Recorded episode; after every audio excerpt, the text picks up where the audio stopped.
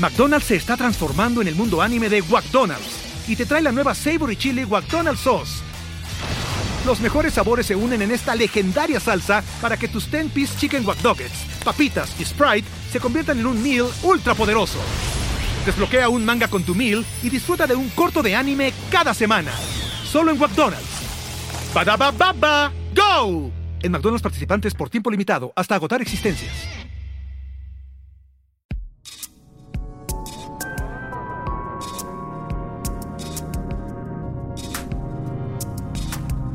El viaje, de cada quien. Un podcast sobre el despertar de la conciencia con Alexis de Anda. Disponible en iTunes, Spotify, Patreon y puentes.mx. Todo se puede contar en tres actos, como la vida de Alex. Un bebé no esperado que se convirtió en un niño travieso y terminó como bajista de Dana Paola para después fundar la agencia de comedia más importante de Latinoamérica. Organizar a tantos talentos y lidiar con tantos egos no es cosa de risa, incluso cuando todos se especializan precisamente en hacer reír. ¿Qué se necesita para ser comediante? ¿Cuál es la diferencia entre llenar un bar de 30 personas o un auditorio de 10.000? ¿Por qué Alex no siguió subiéndose al escenario? También platicamos de cómo nos conocimos en Twitter, la borrachera que revivió a Tupac y la necesidad de cariño que nos ha llevado al mejor momento del stand-up en México. Este es el viaje de Alex Díaz. Quiero saber qué te gustaba hacer cuando tenías seis años de edad. O por, e, por los seis. ¿Por ahí? Sí. ¿Qué te gustaba hacer? ¿A qué jugabas? ¿En qué pensabas? Tengo, igual que el blackout de la noche anterior, tengo como, como que restringidos unos años de mi vida, no sé por qué, como hasta los 10 años. Como que los tengo muteados. Bloqueados. Sí me acuerdo de cosas. O sea, me acuerdo que me gustaba llamar la atención. Claro. Cuando este, estaba como en situaciones sociales, como ir al súper o en cualquier lugar. Pero tipo llorando y este, así. Ajá, o sea, como que fingía que tenía cosas para que me pusieran atención. Era ese tipo de niño. Y ese es, o sea, es un mal recuerdo, pero es de los pocos que tengo de ese, de ese tiempo. Ajá. Ah, por ejemplo, así fingía que se me torcía un pie, ¿no? O, o, que me dolía algo, cuando no me dolía nada, ¿no? Solo quería como que la gente me dijera, ¿Estás, ¿estás bien o algo así? Sí sin duda una falta de atención. Bueno, como este, todos los comediantes, ¿no? Que, estamos ahí hambrientos de la atención de cualquier ser humano que nos preste dos segundos de su tiempo. Bien cabrón. y es ese tipo, o sea, tengo ese tipo de memorias, pero se me hace siempre bien raro como, como tratar de irme a ese lugar de mi vida porque como que simplemente no, existe. Ajá. ¿Has ido a terapia? Sí. ¿A tratar eso? Pero, o sea, como que no, no me pasó nada malo, pues, ¿sabes? Que te acuerdes. O sea, que... porque uno, pues, ahí guarda abajo del tapete lo, bastante, lo más tenebroso. Bastante como que normal la infancia, o sea, bastante clase media, media. Sí, Jardín este, Jardín Balbuena. por el aeropuerto. A lo medio. Sí este, sin, sin, es, de esa clase que no quiere cosas, pero que Está tampoco quiere perder su estatus. Exacto. donde están, chido. no se aspira hacia arriba, pero tampoco hacia abajo. Vengo de ese lugar y, sí tengo bastantes lagunas en lo que pasaba. ¿Cuáles son de tus primeros recuerdos de los 10 años o por ahí? En ese momento, ¿qué te acuerdas que te gustaba? O sea, ya tipo saliendo de la primaria, ¿sabes? O sea, de que... Ya grandecito. sí, sí, sí, sí. Y sobre todo el... el ah, me gustaba mucho estar en la calle, como jugando fútbol o haciendo pendejadas en la calle. Me, gustaba meterme a las casas y chingaderas así. A casas de gente este, extraña. sí, o sea, o había como casas abandonadas por ahí por la, la colonia, este, en la Valbuena. Y me gustaba meterme, como ir a rescatar gatos y, o sea, luego ya no hacía nada con ellos, pero este ya que lo agarrabas y era, era como, ah, bueno, ok. Y ese era el tipo de cosas que hacía como estar en la calle todo el día, o sea, mi mamá va a estar afuera. Ajá, afuera como como echando desmadre, ¿sabes? Jugando fútbol, rompiendo cosas, este echar desmadre y hacer travesuras. Sí, o sea, y de hecho, este me acuerdo que una vez un vecino dejó un bote de pintura verde en la puerta de su casa Y yo con una rama fui y pinté su casa y puse puto. Ese fue mi primer, este... mi Dije, güey, ¿cómo puedo hacer una maldad? Y así, literal, como 10 años, güey. Fui y puse puto. Este, y dije, Wow, "A qué huevo". proeza. Sí, sí, sí. Qué o sea. Con una rama, además, o sea, bastante. de la verga, de la verga. ¿Y qué Y pasó? unos días después, mi mamá, que tiene este método para, para confrontarte, me dijo, oye, ¿no sabes quién pintó la puerta del vecino? Y yo, no, mamá, pues qué raro. Me dice, niño o sea, loco. sí, o sea, yo le decía, no, pues habrá sido pinche Donovan o algún de- Donovan, Donovan. Obvio Donovan. No sé Siempre hay un más. Donovan, o sea, que es el ñero, ¿no? Y, y me dijo, no, sí, qué raro. Lo que pasa es que ah, encontré una sudadera tuya y, es- y esta mancha de pintura Mm. y tienes pintura verde en el pelo, cosa que yo no había visto, güey. Sí, súper estúpido, o sea, la travesura súper mal hecha, güey, ¿sabes? Y entonces ya me confrontó y fui y tuve que ir a pedirle perdón al vecino por Tras. pintar puto en su puerta. Y ya no tuviste que repintar eso. No, ajá, pero, Ya o sea, me, pintaron ahí. y él- Ya pintaron ahí encima PRI. Y ya. sí, sí, Ya sí. quedó bien. Ajá, ajá. Esa fue una de mis. Ese era el tipo de pendejadas que hacía y siempre acababa metiéndome la pata yo solo. Sí. ¿Sabes? O sea, siempre me descubrían. Y como me robaba cosas tipo del súper y así, Ajá. que eran como también mis. Siempre me descubrían hasta que mi mamá volvió a hacer esto. Y me dijo, oye, estaba, estaba en el súper y me robé un Kinder, este, un huevo Huevito. Kinder. Y obviamente lo hice este, a todas luces. Claro. O sea, Obvio. súper estúpido. Sí. Pero yo pensé que nadie me estaba viendo. Llegamos a la casa y me, y me dijo, oye, este, vi que te robaste un huevito Kinder. Vamos a ir otra vez al súper, lo vas a regresar y le vas a pedir perdón a la cajera, o no sé quién, porque para, supongo que para darme una lección, la abstracción del súper era la La cajera, cajera. ¿no? O Pues sea, sí, era, a quien había que pedirle este, perdón. ahorrera, ¿no? O Sí, sea, era Esa era la cara de, Sí, detrás de la sí, empresa. Y entonces me llevó y, me dio tanta pena ese momento que este, dejé, dejé el hurto. Qué bueno. Dejé el hurto de lado. Qué bueno. Ahí fue. Importante dejar Sí, de robar. Sí, sí, sí. Ahí Sí. fue cuando acabó mi carrera como. Como delincuente. Como delincuente. Ya. Sí, sí, bueno, qué bueno. Sí. Yo, yo también robé en algún momento de mi vida ya más grande, con los Ajá. 15, 16. Ajá, ajá. Solo cuando iba a los malls así gringos, que decía, güey, Tienen millones de cosas, o sea, que. Y me llenaba las manos de anillos así en la Forever 21 y Sí. salía llena de bling hasta que un día me robaron mi cartera y dije, se siente culero que te roben. Ah, ok. Pensé ya no que lo ibas voy a decir hacer. hasta que quebró Forever 21. Y No, ahí podía sigue, sigue, Sí, bien, sí, bien.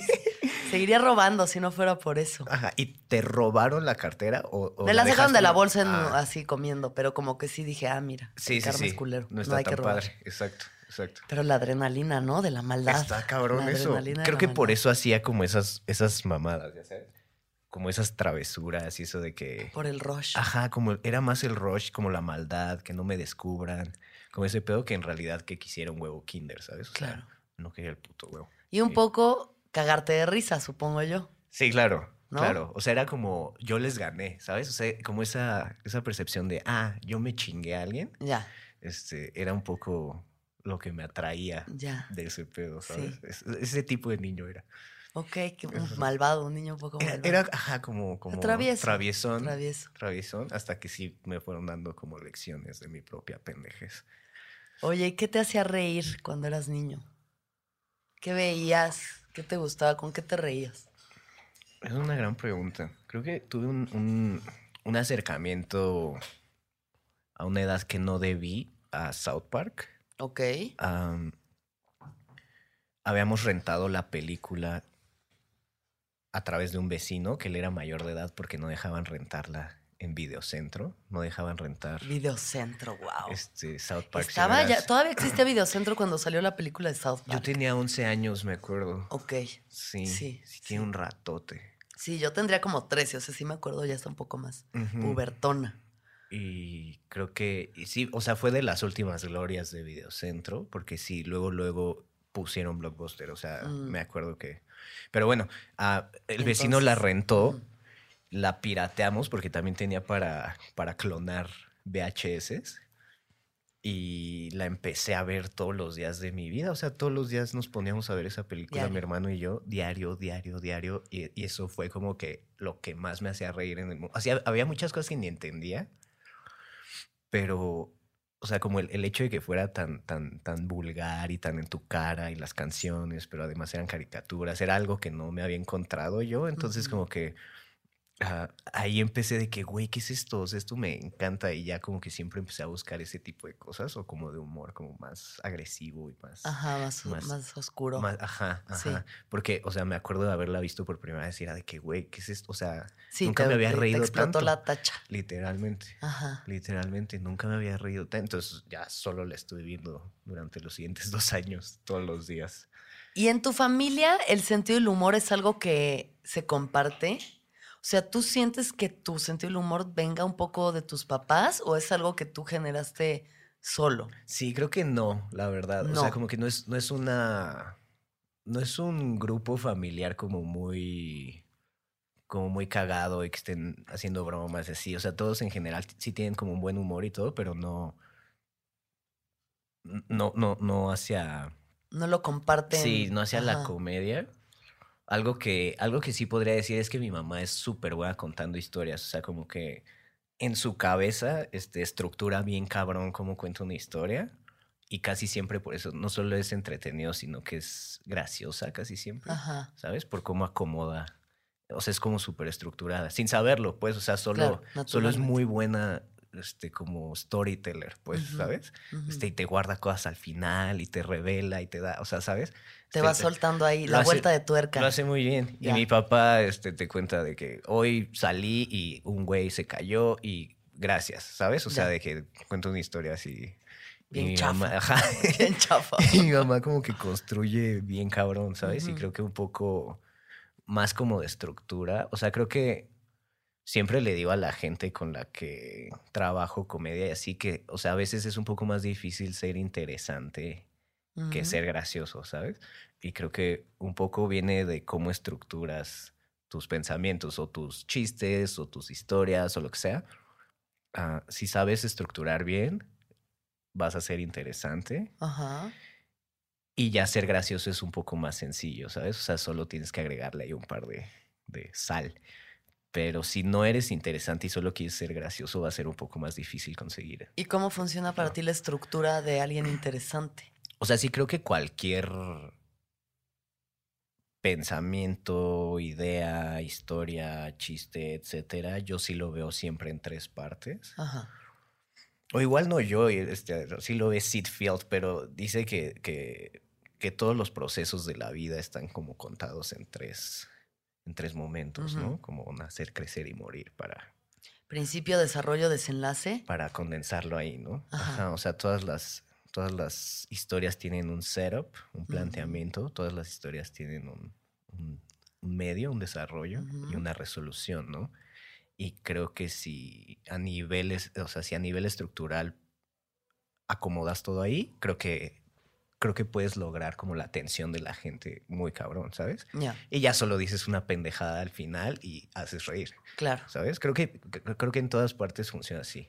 Pero no sé, es solo mi teoría. Así trato de ver las cosas como en tres, todo. Sí, Como que todo lo trato de ver así. en estructurado tres, de tres, esa tres. forma. Que generalmente pues así funciona y ya uno podrá experimentar dentro de ese campo, pero pues para que las cosas tengan lógica para el ser humano tienen que tener un principio, un medio, un final. ¿no? Exacto, exacto. Sí, sí, sí. Creo que es, o sea, que es como un patrón que busca ya nuestro cerebro naturalmente. Como que, o sea, necesito que tenga estas tres partes para que me haga sentido algo, ¿sabes? O sea, si solo te cuento un final de algo, es como, ok, puede tener sentido si le echo ganas, pero si no tengo el contexto o no sé de dónde viene esto, va a ser como difícil, ¿no? Claro. Entonces sí creo, sí creo que respondemos como un poco naturalmente a eso a nivel cerebral. No Sí. tengo, tengo cero datos. Este, Cero, Para- dato, cero para sobre esto, pero corroborar. creemos, intuimos que así funciona el cerebro Sí, humano. es que a veces Alex como que- Fernández, rey de la comedia. como, eh, como que buscamos patrones en todas las cosas y también creo que en las, en las, en las historias los buscamos. Claro, sí. Naturalmente, o sea, incluso en las narrativas de ficciones, ¿no? Aunque te pongan la estructura en reversa, ¿no? Dígase irreversible o eh, desde el medio o como todo anacrónico, tiene que al final tener como una cierta congruencia para que tu cerebro pueda armar la historia, ¿no? 100%. Pero naturalmente para el chiste necesitas una premisa y luego un remate, si no, no va a funcionar. 100%. ¿No? ¿Estamos de acuerdo en eso? 100%. Algo hemos aprendido, bendito Algo, Dios. y que no quiero ser esa persona, pero me encantó Reversible la primera vez que la vi, me voló la cabeza. A mí también. O sea, no me encantó de, wow, esto, Ah, o sí. sea, esto es lo mejor que me ha pasado, sino qué fuerte, qué fuerte, qué fuerte. Rara vez siento que he sentido tanto como viendo películas de Gaspar Noé. Sí, de hecho creo que tú me empezaste a poner películas de Gaspar Noé hace como Enter 10 the Void, creo que el- esa será que la habremos visto juntas en Sí. mi casa, ¿no? Esa, ajá, que es la, la primera vez que yo la había visto, la vi contigo. Y sí, de que también, dije, ¿qué vergas es esto? Yo sabía, es que uno sabe, uno sabe. Bueno, uno no sabe, pero uno va intuyendo. Ajá, ajá. Como que yo, esa, ¿sabes? Desde que vi Requiem por un sueño, algo dije, oye, a mí esto me atrae mucho, me interesa mucho como el mundo de las drogas y así, pues bueno, ya Sí, ya después- lo que ha pasado. Y luego vi Enter the Void y me tripé, o sea, ev- evangelizaba con esa película. Sí, sí, sí. Y cuando probé el DMT dije, ah, con razón. Ajá. A mí ya me andaba llamando esto así desde lejos. De que ahí venía, ¿no? Ahí venía, sí, sí, sí. que- ¿Por qué te gusta Gaspar Noé? ¿Crees, crees que a mí lo que me gusta es que también dentro de esa oscuridad y esa densidad tiene momentos de comedia también muy Sí. bonitos? Sí, a mí, a mí específicamente me gusta como la crudeza, pero también cómo experimenta con la forma. Sí. Y no solo en cómo cuenta la historia, por ejemplo, con, con Irreversible, sino las formas en las que presenta los créditos, las Sí. formas en las que te pone advertencias a media película, de que va a pasar esto, si, si lo quieres ver, va a empezar en 10 segundos. Sí. Ese tipo de cosas como que rompe con las, las formas tradicionales de, de cómo hacer cine o de cómo contar historias visuales. Ujú. Eso me gustó un chingo ese güey. Como que le vale madre, pues, ¿sabes? Esa como y al destruir un poco la forma, creo que lo que queda es la historia y son siempre como muy chidas para mí. Ah, ese güey, ¿A quién no le gusta violación y esas perversiones? Sí, la, la no sé si es la primera que hizo, pero se llama Carne. Sí, la del eh, el señor que viola a su hija. Exacto. Sí, Y que es un carnicero. Justo. Y la, la escena esta que matan a un caballo, aparentemente por ninguna razón. Mm. Y es muy gráfico. Ujú. Y justo da una advertencia, ¿no? Y entonces cuando veía esas cosas decía como, ah, ok, entonces, o sea, no tienes que ser como tan purista en el cine como para lograr lo que quieres, ¿no? O sea, sí puedes como hacer una destrucción de tu forma Claro, y te queda como, algo chingón. ajá, o sea, como una, una historia en una forma más pura, pues. ¿sabes? Sí, definitivamente. ¿Quién es tu cineasta favorito? No tengo idea de eso. Este, me gusta ese güey. ah, y me gusta mucho Paul Thomas Anderson. Sí, a huevo. Ese güey está, está muy chido. Ah, no ha hecho muchas películas, ha escrito varias, pero Charlie Kaufman Ajá. ah, es un güey que escribía comedia hace muchos años. Ujú. Y ah, la último, lo último que sacó, creo que es Anomaliza. Esa sí la, la dirigió él. Mm, Sí, no lo he Ah, visto. sí. Tiene un par de cosas ahí. Es, es- creo que este, Paul Thomas Anderson Sí, definitivo. ah, sería. Agreed. El Sí. mejor personaje que ha hecho Tom Cruise en su vida es en Magnolia. Es Magnolia. O sea, sin duda alguna.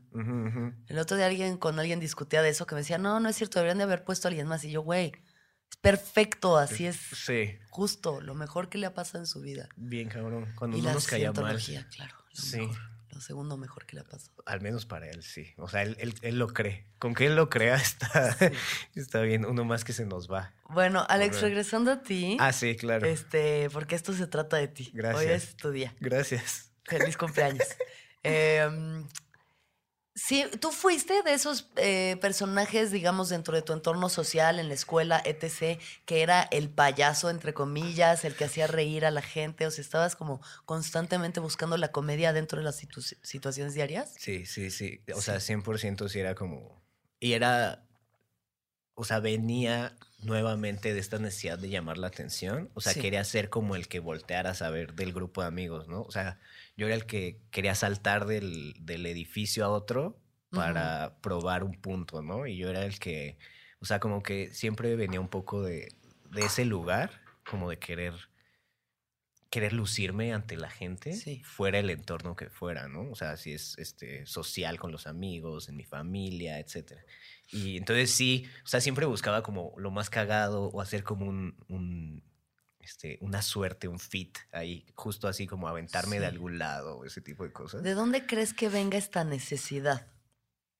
Si te pones así como a psicoanalizarte a ti mismo, Sí. Ah, de, del poco deseo que tuvieron mis padres por mi existencia. ajá, Y entonces cuando nací, como que sí también fui muy, o sea, no a nivel rechazado. consciente, pero sí, subconscientemente rechazado. justo, porque no, no, bueno, mi mamá casi demanda al doctor cuando se enteró que estaba embarazada de mí, ¿Por porque mi mamá tenía un DIU Ya. y, so- y se Ah, embarazó. un bebé Diu. Y este, estás hablando del 87, se Sí. enteró. Nací en el 88. Y digamos que el aborto, pues sí, todavía no es, no es legal a nivel federal. Sí, sí. Este, imagínate, Estaba en el 87, complejo. güey, ni siquiera les pasaba por, o sea, ni siquiera. Claro. O sea, esas cosas Claro. no, no Sí, no, no, existían, no, no, no, era o sea, lo tienes y a, diablo. y a chingar a su madre, ¿no? Y naciste con el Dio en la frente. ¿No? Por eso me, este, tengo así como Sí, una... Como que aquí abollado tantito Sí, el- sí, sí. la cabecita. Sí, no, o sea, en cuanto pasó, pues eh, se retiró, se ¿no? retiró. Se retiró. Ya, Y ok. entonces, o sea, siento que un poco. Y esto ni siquiera es algo que me salió como en alguna terapia ni nada, es algo como muy platicable en mi familia, ¿sabes? Es algo como que sí, pues es que, o sea, tu hermano, pues sí lo, o sea, Lo planeamos. era un chingo, ajá, era de que, güey, este güey, y a ti, pues no, güey, la neta, no solo no te planeamos, sino que no te queríamos, pues, o sea, no, deseábamos como que Tu que existencia, esto lo más pasara, mínimo, güey. Se la estaban pasando de la verga como a nivel financiero. Ajá. Tenían como varios pedos ahí de... Y era como, es que no, no podemos hacer esto. No, aferrado pasar". a la vida tú, de Y que yo entonces- yo, y- existo porque existo. Exacto. Entonces creo que un poco como ese interés, desinterés ah, familiar viene, viene como esta necesidad mía de estar Ya. queriendo como, ¿sabes? O sea, como- Totalmente. y, y, pero es como algo con lo que estoy súper ya Bien, en términos claro. con ellos, ¿sabes? O sea, como que se ha platicado un chingo y así. Entonces, Sí. Y eso es algo que de alguna forma todos los comediantes lo tenemos, esta necesidad constante de validación externa. O sea, si no me ves, no existo. Necesito que me confirmes mi existencia, ¿no? Que la valides, que reacciones a mi, eh, a mi vivir, Sí, ¿no? a mi sí. estar. Y eh, yo me di mucho cuenta de eso ahora en el Casa Comedy Fest este año, que es un festival de comedia que hacemos en Casa Comedy, Yay. esta bonita agencia fundada por Alex Díaz, con quien estoy hablando ahorita. Y este, y yo ya andaba medio en ácido. Y entonces, pues ya me vienen así como mis epifanías, ¿no? Sí, sí, sí. Y entonces nos subimos todos a bailar al escenario con DJ Erwin y no sé qué. Y estaba ahí como que veía a todos y decía, güey, es que todos estamos buscando lo mismo. O sea, Literal. todos tenemos la misma carencia, la misma necesidad. O sea, está como una necesidad de cariño insaciable Sí, sí, sí. que nunca se va a llenar porque pues tendría que venir de adentro y nosotros no, al parecer no contamos con esa herramienta, por lo menos no todavía. Y es como eso, tener gente a- a- idolatrándote, alabándote, riéndose, o sea, Sí, ¿por sí, qué sí. alguien se expondría a situaciones tan culeras como hacer stand-up comedy sí, sí. si no tuvieras esa necesidad? ¿no? Claro, claro. Y co- conozco un par de comediantes que solo, solo existen bien arriba del escenario. Y abajo son un desastre emocional, etcétera. Cuando tienen la atención de la gente y, le- y como, como esta inmediatez, sobre todo que entre el stand-up, que es como cada 15 segundos tienes alguna respuesta, algún tipo de respuesta. Ah, sí, eh, eh, conozco gente que no funciona si no tienen esa, esa, esa validación cada Sí, 15 ya segundos. abajo es como... Ajá. Y, es y es, difícil. cons- y es, es- de pronto eso es muy cansado de, de convivir tanto tiempo con comediantes, porque todo el tiempo estamos intentando, pues ya naturalmente hacer un chiste, ser el otro, no más rápido que el otro, más inteligente que el otro, a ver quién dice algo más cabrón. Y es como seguir en la prepa, es Me como seguir en la prepa por siempre. Me acuerdo cuando apenas estaba conociendo a Ricardo o Farrell, que de hecho lo conocí por ti. Me llevaste un show de ese güey. Este. Como que nos chingamos mucho, ¿no? Siempre nos estamos diciendo madres así. Y el güey siempre tiene que darte una más, una La más, una palabra. más, una más, ¿sabes? Ajá, y me acuerdo que, o sea, cuando después ya años le decía, güey, o sea, no pasa nada si no contestas, ¿sabes? O sea, just take the L, dirían por ahí, y ya, güey, X, ¿no? Ya mañana vienes con otra y me destruye. Claro. ¿no? Pero no tienes que estar este, siempre sacando una más, una más, una más, una más, ¿sabes? Sí. O sea, es, es pesa, es cansado, pues. es muy Es cansado. cansado estar con comediantes. Sí, a mí, a mí como que sí tuve un momento de, pues como eso, como un buen, ah, de iluminación, de decir, no tienes que estar todo el tiempo en personaje. O sea, no pasa nada si no hablas, si no eres el centro de atención, no pasa nada si no haces reír a la gente. O sea, de verdad, no pasa nada. ¿Y cómo llegaste a términos con eso? O sea, ¿en qué momento? Porque, o sea, me acuerdo sí que, o sea, si eres esa persona que cuando, o bueno, este, antes era como, Attention whore. ajá, ajá, o sea, que entrabas a un lugar y sí, o sea, sí necesitabas que la gente te volteara a ver, ¿no? Sí. O sea, de que ya llegué, Sí. ¿sabes? O sea, ya entré al antro. Aquí estoy, Este, ajá. O sea, ¿cómo llegaste a términos un poco con, con ese Pues- pedo y decir, güey, o sea, no, no, no tengo que estar en una pasarela todo el día, güey? Como que un poco, bueno, ya ves que a mí me gusta mucho hacer cosas raras y me he fumado sapos y cosas. Sí. Esas cosas un poco te empiezan a dar, eh, por lo menos a mí me empezaron a dar entendimiento de que soy mucho más que la, no solo que lo que ves físicamente, sino de la máscara que aparento ser. Porque dentro de las varias máscaras que usamos, la del comediante es como muy fuerte, ¿no? Como que estás ahí, el juglar todo el tiempo. No permitimos que los momentos de tensión existan mucho tiempo porque tenemos que ir y resolverlos, Claro. que la gente no esté incómoda, que fluyan las conversaciones y se vuelve muy cansado. Y como que un día me vi a mí misma siendo un payaso para todo el mundo para...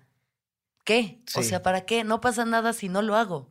Y como que dije, suéltalo tantito. Claro. ¿no? Y ahorita creo que empiezo a entender un poco más cómo Mm, manejarlo, o sea, en qué sí. momentos puedo estar low key y, no, y todo chido y tener una conversación real con mis amigos Claro. y en qué momentos... También cuando ya empiezas a trabajar tanto, dices, güey, tengo que reservar el personaje y la energía del personaje para este pedo. Para Me- arriba a mí me parece agotador estar todo el tiempo en mood comediante. Está o cabrón. está como cabrón. personalmente, ver a Alex Díaz, ah, digo, Alex Fernández a veces me agota. Ajá. Que, güey, es brillante, es una persona increíble, pero es como todo el tiempo. Güey, es eso, que, hermano, eso hablé- descansa, eso hablé güey. una vez. Este, estaba hablando, creo que con O'Farrell de eso, güey. Dije, güey, es que Alex todo el tiempo. O Todo sea, es el tiempo. Es demasiado, siempre. O sea, el güey, y es, es.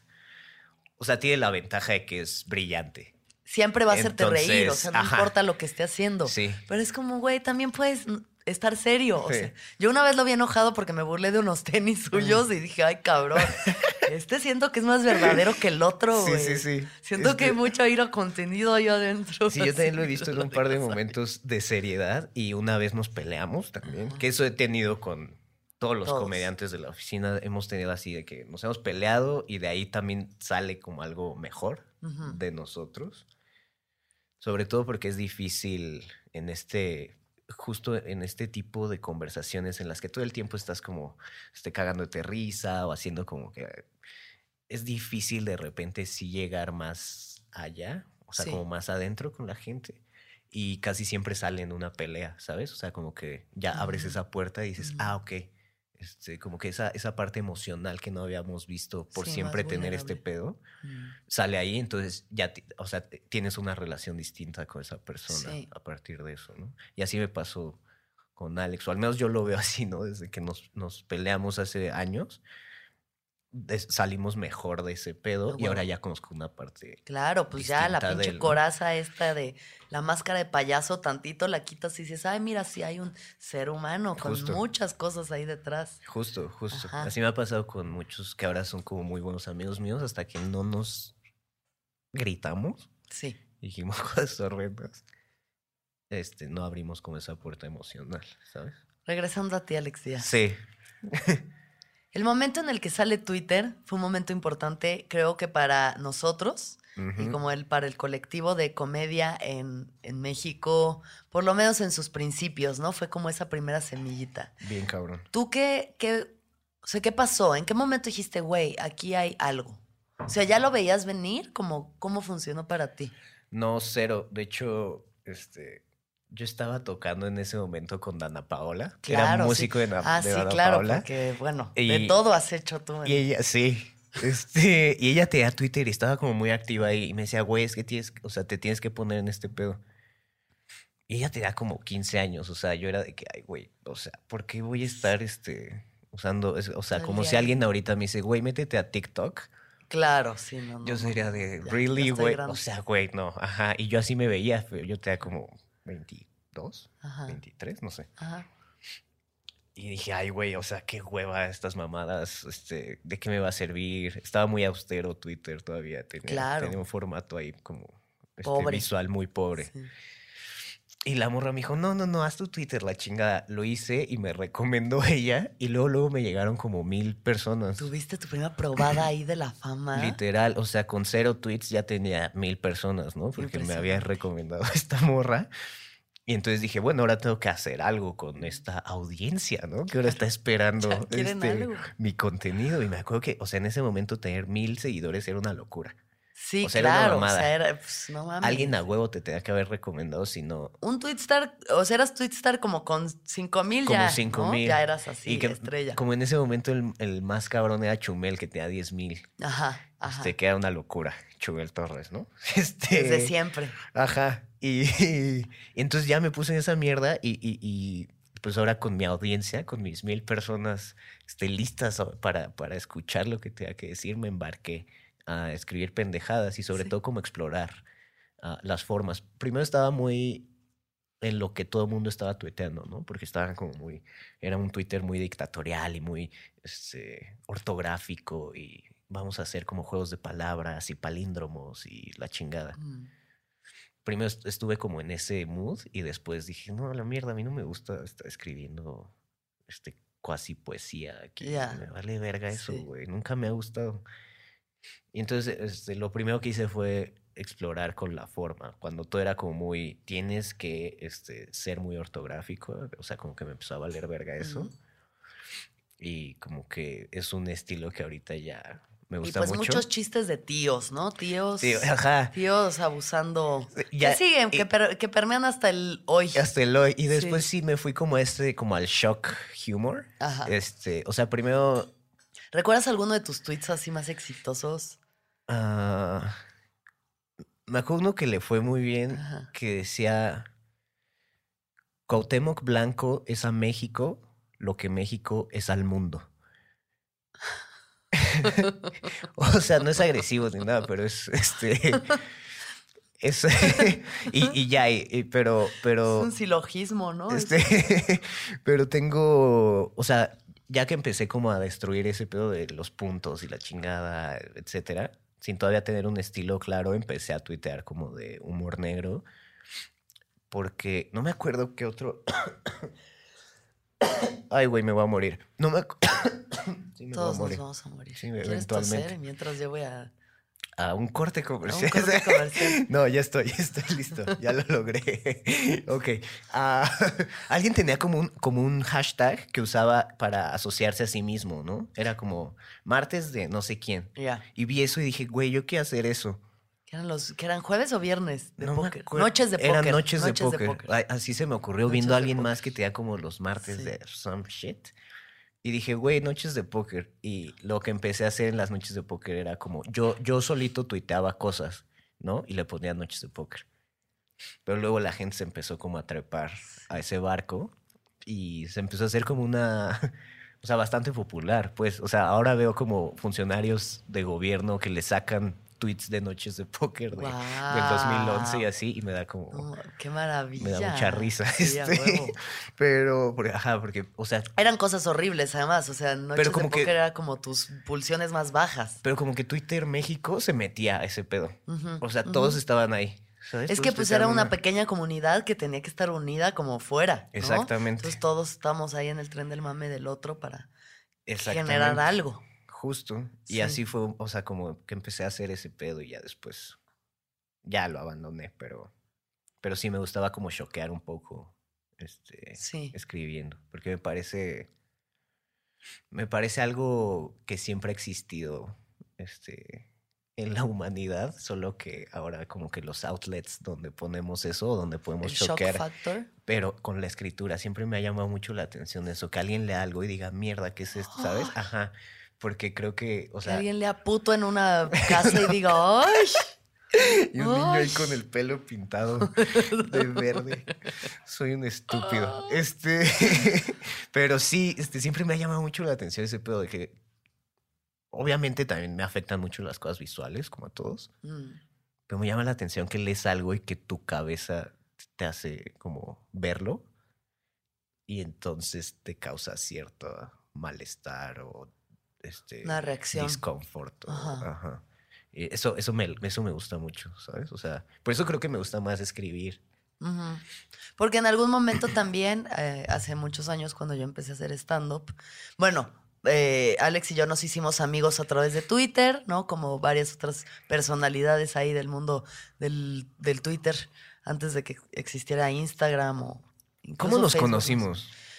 ¿Te acuerdas cómo nos conocimos? Yo tengo una, yo tengo una, este, una historia, ¿Una pero no sé si es la misma, así que te la pregunto. No me acuerdo si fue en mi casa. Sí. Sí, ¿no? Sí. Creo que fue como en una reunión en mi casa, pero no me acuerdo con quién. E- Edeíta. Ana me llevó a tu casa Ajá. y ahí te conocí. Ajá. Sí, esa era mi historia también. Esa, ¿y Sí. qué? ¿Pero qué más hay en esa historia? O sea, es que a Ana sí la conocí por Twitter. Ajá, ajá. Y, o sea, y yo no sabía de ti. Luego ese día fuimos a tu casa a chupar y ya solo estuvimos chupando. Claro, Y como luego no- hacíamos. y luego nos, y luego ya cada quien se fue a su casa. Y, y eso fue todo. Ajá, pero no Sí, vimos no nada, pasó. este. No pasó a más. pasó nada nos emborrachamos Nada y nos dijimos y luego, pendejadas. Bueno, cada quien a su casa. Sí, Y ya me acuerdo que esa fue la primera vez que nos el conocimos. inicio de una muy bonita amistad. Sí, sin duda, sin Y duda. todo lo que ha crecido a través de eso, ¿no? Sí. Increíble. Y- Porque, les digo, en un momento, eh, cuando yo empecé a hacer stand-up, yo, bueno, como a tener como shows ya míos de headliner en el cine Tonalá, invitaba a Alex a que me abriera los shows. True that. Y no era para nada malo, porque te vale verga. Sí. Y entonces, eso es muy importante para un buen comediante, es que no te importe. También tenía ese como. Te quería. Mucha confianza, mucha confianza desde el principio. Sí, O sea, ¿te acuerdas que me subía, ponía la pata así como En los monitor. monitores y así de que eh, me vale verga? Sí, Porque tú como si estuvieras tocando con Ana Paola. Exacto, O sea, de, confianza. de ahí venía, de ahí venía. Mm. Toda mi confianza se la debo a Ana Sí. Paola. pero, pero sí, o sea, sí me estaba cagando porque no, no estaba seguro en mi material, más Claro. bien. Pero igual aparentaba como que, ¿sabes? Y eso ayuda un chingo Sí, en la comedia. sí. Cómo dices las cosas, o sea, Sí, definitivo. naturalmente O sea, hay muchos, hay muchos comediantes que se salen con la suya solo por la confianza con la que dicen 100%. las cosas. 100%. Eso de, O sea- ah, o haz una voz chistosa y ya. Y a la mierda. Y solo, o sea, ni siquiera tengo que escuchar las palabras, solo escuchando el tono de la voz chistosa ya es gracioso para mí, ¿sabes? Entonces, o a la Sí. audiencia. Sí, Y sí, esta- este, hice stand-up que O'Farrell fue el que me, me obligó a hacer y me, me ayudó un chingo al principio. El primer show que hice, o bueno, los primeros 10 minutos que hice, era un show de O'Farrell, Sofía Niño y yo wow. en el cine Tonalá hace varios años. Ajá, El segundo fue El Cojo, Farrell y yo, y luego contigo ajá. este, en el cine Tonalá también. Sí. Y me acuerdo que tú me llevaste a un, a un open mic una vez y yo me quería subir en el Beer Hall. Ajá. Y no me dejaron subir. No sé, yo lo atribuyo a. a Cuando Talavera estaba monopolizando la cuando, lista. Cuando, cuando las listas eran como. Monolo- Ajá, de que este es nuestro lugar, nosotros construimos esto, no, te, no toques. Y sobre todo No creo que yo, o, o al menos yo lo sigo atribuyendo a que no les caía bien la gente como que venía de Twitter, porque es como, no les parecen comediantes, Claro. sino gente que... Sí. este, Pues desde el cerebro más primitivo estaban pensando defender esa poca tierra que habían esa ganado. muy ¿no? poca tierra que habían Muy, muy ganado. poca tierra. Ese bar de 20 personas. Y, no me dejaron subir y me acuerdo que me sentí como mal de ese Sí, pedo. O sea, sí. porque, o sea, como que yo iba listo y creo que iba a ser la primera vez que me iba a subir, o sea, antes de lo de Fuar. Sí, Y me, y me, y me llevaste ahí al Hall y no me dejaron subir y me quedé así de chale, güey. O sea, Porque esta gente es así, ¿sabes? O Sí, sea, qué de que. culeros. Ajá, porque son mierdas, Ajá. ¿sabes? Pero bueno, y ya de ahí, este, me seguí subiendo, etcétera. Me fui con O'Farrell de gira varias ciudades. ajá. Y este, luego no tenía mucho material y luego hacía cinco minutos y me bajaba y, y los promotores de, güey, estamos, ¿Qué a- o sea, pasando? estamos en, este, ¿sabes? Sí, no, no, no, esto no. Así, no, se- así no funciona. Así no funciona este pedo, güey. bueno, cuando nadie sabía cómo Pues, funcionaba todavía. sí. O sea, llevábamos nada haciéndolo. Ajá, o sea, Pero ¿por qué decidiste claudicar del, del escenario? no me gustan las cosas en las que te tienes que hacer bueno con testigos. O sea, a lo Ya. que voy es que este, el stand-up sí es un pedo en el que no hay de otra y vas a hacer una basura al menos tres años y después vas a empezar como a, a agarrar una voz y a, sabes las cosas que funcionan, etcétera. Claro. No me gusta que hayan testigos como en mis procesos, ya Sí, sabes. Sí. Y, o sea, me acuerdo que, o sea, para la guitarra, que es como el instrumento que toco, pues me encerré 12 años en mi cuarto, güey, Mm, a tocar y cuando salí, pues ya tocaba, ¿sabes? O sea, sí. O sea, sí, pero así- sí, la comedia definitivamente no se puede hacer si no hay alguien ahí que Exacto. se ría de eso, ¿no? Si no hay un juicio inmediato, Ajá. y ese pedo me, me, me- Sí, es muy perro. es o muy cabrón para mí. Ese sí, proceso no... Como que se necesita un tipo de ego muy específico y como una especie de narcisismo extraño para poder cabrón. sobrellevar ese pedo. Porque sí, todos los fracasos que uno tiene, sus primeros, mínimo los primeros cinco años que son constantes, sí está cabrón. O sea, sí hay días que, justo que- es- que dudas hasta de tu existencia. Bien y que, güey, cabrón. neta, sí, ojalá se hubiera jalado el dio de mi mamá. y Con y con todos los comediantes sí he visto ese pedo de que, güey, o sea, no importa, o sea, qué tan grande, o sea, se pueden bajar del Metropolitan diciendo soy una mierda, güey. Sí, eso es muy impresionante. Así sold out tres mil personas y me ha pasado, y o sea, y se bajan y me dicen, güey, es que así, I suck, güey, así. Ya sé. Soy una basura, güey. Ya Y sé. Es como, chale, güey. Sí, no, no, Qué esa fuerte, parte está, está culera. Sí. Culera. Y creo que ese Que proceso... nunca es suficiente, Nunca es, nunca es nunca es suficiente. suficiente. Sí. Y creo que ese proceso es el que me, me quise evitar, la neta. O sea, como que no, no, no, no tenía tanto, tanto masoquismo. Qué en bueno mí, que lo hiciste, de verdad. Porque eso, también de pronto la gente tiene que entender las cosas para las que realmente funciona y para las que no. O sea, Sí. cuando algo no, se, no está siendo disfrutable, incluso con el- los altos y bajos, pues güey, para otras cosas serás mejor, ¿no? No hay que aferrarse y buscar formas. Y gracias a eso tenemos ahorita... Pues este emporio de comedia llamado Casa sí, sí. Comedy. Y monopolio al mismo tiempo. Y Este monopolio, es así una monarquía, es, es algo impresionante y muy Ajá. querido. Pero ¿en qué momento decidiste, o sea, porque has estado en la comedia todo el tiempo, todo el tiempo, si no fue, fue Twitter, fue haciendo contenidos para YouTube, fue trabajando con Galaxia, ¿no? Haciendo stand-up un rato, pero nunca has dejado de generar comedia. Sí. Pero por, ¿en qué momento decidiste, güey, ya, o sea, dos más dos es cuatro, yo voy a Eh, ser este, el es dueño que- de este pedo. Y es que creo que fue, o sea, fue más improbable de lo que parece, porque, o sea, como que yo solo seguía en mi pedo y de repente ocurrió, porque, o sea, conocí a Huidobro, que ahora es socio de Casa Comi, Ajá, Paco Huidobro, Paco guitarrista de Fobia. Ese, con ese güey, o sea, le empecé a platicar la idea porque yo en realidad lo que quería hacer era como un, un outlet de contenidos de comedia. O sea, lo que, lo que esperaba yo de Casa Comedy inicialmente es que los comediantes tuvieran una plataforma en común donde pudieran subir cualquier pendejada, ¿no? Yo un poco lo que Pero quería... una plataforma virtual. O sea, Exacto. tú querías hacer como un canal. un canal, especie- justo. O sea, porque... Una especie de Funny or Die, alguna cosa de esas. Literal. Ok. Así. Y Funny or Die de la Valbuena. Lo que quería era que hubiera como un. O sea, que todos pudieran. Porque no había como mucha validación. O sea, ahorita la hay y no al nivel que me gustaría, pero estamos trabajando hacia allá.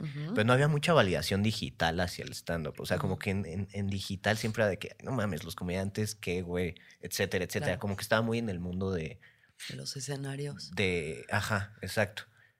Y, y yo lo que quería era que tuvieran una plataforma y que dijeran, güey, bueno, sí, vamos a subir pendejadas, ¿sabes? O sea, si quiero subir cinco minutos, lo subo, o subo sketches o lo que sea. Le platiqué esto a Widobro y me dijo, ok, sí, está buena tu idea y todo, pero ah, tienes que también unificar la escena. O sea, tienes que darle como cohesión a lo que está pasando Ujú. en la escena porque está en todas partes, este, los comediantes hacen lo que quieren, no son formales con su trabajo, etcétera, Sí. etcétera. Y me llevó a Ocesa e hicimos, o sea, de que me llevó a Ocesa para eh, platicar una idea que era poner una carpa en los festivales de, de comedia. Y estuvo rara la junta porque fuimos con el director de, del Vive Latino, pero no llevábamos presentación, no llevábamos nada. Nada. Nada más como conocen muy bien a Widobro ahí adentro, fue como, a ver, siéntense, ¿qué quieren? Y nosotros de, pues es que hacer un escenario de comedia. en el Vive, estaría chido, no sé qué. Y nos dijo, ah, huevo, este, tienen tanto dinero, este, Mm, nos vemos en marzo. fácil. así, así fue Sí, el pedo, ¿no? Y, cuando, y, y fue, en, fue en abril. Mm. Y hicimos la, la, la carpa en, en abril ahí en, en el Vive Latino y así, ese fue como el arranque de Casa Comedy, ¿no? Como que ahí empecé ya a ver que sí hacía falta ese pedo que me decía Paco, ¿no? O sea, como Ajá. ese pedo de, de sí juntar primero la escena y luego hacer este pedo del canal, ¿sabes? Ah, o huevo. sea, ese, ese iba a ser un segundo paso. Ajá. Y entonces lo que empezamos a hacer fue eso, o sea, como que empezamos a, a- a- a construir como un circuito, eh, no solo por los festivales, pues, sino como ah, un circuito en la República en el que los comediantes pudieran ir a bares de 100 personas, 200 o 500, Ajá.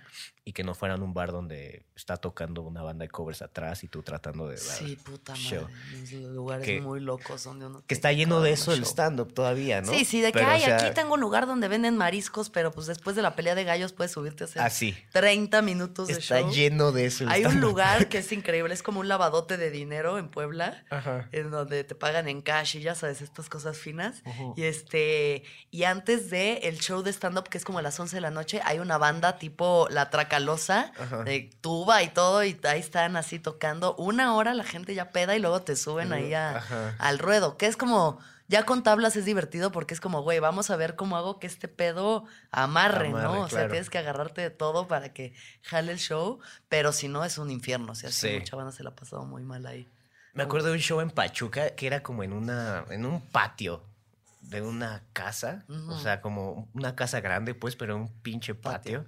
Y era, eh, primero salió un mago, luego tocó una banda de covers, que Wow. este, los, de, los covers de siempre, ¿no? Este, Sí, Sweet Child of Mine. Child of Mind, este, hay un par de cosas de, de Metallica, por supuesto, Ah, donde se luce el guitarrista. Claro, claro, es un momento. Y luego un comediante. O sea, horrendo, horrible. De Y- variedad. Y, de ese tipo de cosas está lleno el stand-up todavía, ¿no? Entonces, como que un poco nuestra idea era más bien este, tratar de especializar un poquito más el stand-up, ¿sabes? O sea, que si hubiera lugares de eso, que tuviera su momento el stand-up, educar un poco a la, a la audiencia a ver comedia, que tienes que tener cierto comportamiento, a los meseros del lugar, a la gente que trabaja en el lugar Sí. también tiene que tener cierta... Entonces, este, pues ha sido como el trabajo que más hemos Sí, intentado, sí. Intentado hacer, ¿no? O sea, que tengan como un espacio los comediantes donde no se les trate como pendejos. Bendito Dios. Sí, Basically. sí. Sí, un, es- o sea, un lugar en el mundo en el que no nos sintamos unos pendejos. Exacto. tenerlo. Exacto. ¿Cómo has visto la evolución de, de Casa Comedy desde que empezaron? McDonald's se está transformando en el mundo anime de McDonald's y te trae la nueva Savory Chili McDonald's Sauce. Los mejores sabores se unen en esta legendaria salsa para que tus 10-piece chicken wack papitas y Sprite se conviertan en un meal ultra poderoso. Desbloquea un manga con tu meal y disfruta de un corto de anime cada semana. Solo en McDonald's. Badaba baba, go! En McDonald's participantes por tiempo limitado hasta agotar existencias. O sea, y un poco igual que la comedia de stand-up en el país, o sea, como si muy inesperado para mí, ¿sabes? O sea, como que creo que, o sea, se me abrieron puertas como muy rápido, Sí, ¿sabes? Que no, o sea, esa, por ejemplo, es, una, es un ejemplo, la del Vive Latino, sí. que fue como, sí, este, bueno, Hágalo. nos vemos en, en abril, ¿no? Y es como, ok, ¿sabes? O sea, ese tipo de cosas, lo que me da a entender es que estaban esperando a que pasaran, Ujú. ¿sabes? O sea, son cosas que ya, o sea, que todas las herramientas como socioculturales ya existían para que ocurrieran, Sí. solo nadie las estaba como condensando, ¿no? Claro. Y creo que, o sea, creo que ese ha sido como la, la sorpresa para mí, o sea, lo rápido que se han abierto las cosas, pero la evolución ha sido como muy, muy, o sea, muy favorable para todos, creo. ¿Cuál crees que es? Porque ve, o sea, digamos, dentro del talento que existe en Casa Comedy, que, bueno, somos varios, ¿no? Está por ahí Daniel Sosa, Alex Fernández, Franevia, eh, Richie.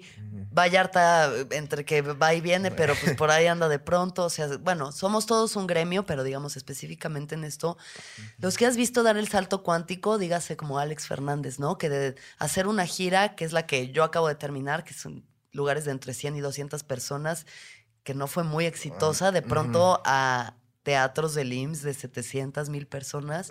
¿Qué es ese salto cuántico No, que deberíamos hacer los comediantes para pasar de dar shows en el Woco a dar shows en el Metropolitan? O sea, Alex Fernández sí es el mejor ejemplo de lo que hay que hacer, la neta. O sea, ese es un güey que lo, yo lo veía, ve- o sea, yo lo veía venir desde la montaña. Yo veía Sí. que este güey iba a pasar. O sea, por la ética de trabajo que tiene. O sea, es el comediante más oficinista que hay Sí, y en ese sentido es el más formal en cuanto a cómo escribe, la, la- la Disciplinado. disciplina que tiene para subirse a cualquier open. O sea, era un güey que cuando estaba trabajando su show anterior, se subía el lunes a dos lugares, el martes al Woco, el miércoles al Cancán, el jueves a no sé qué, y el viernes tenía show, ¿no?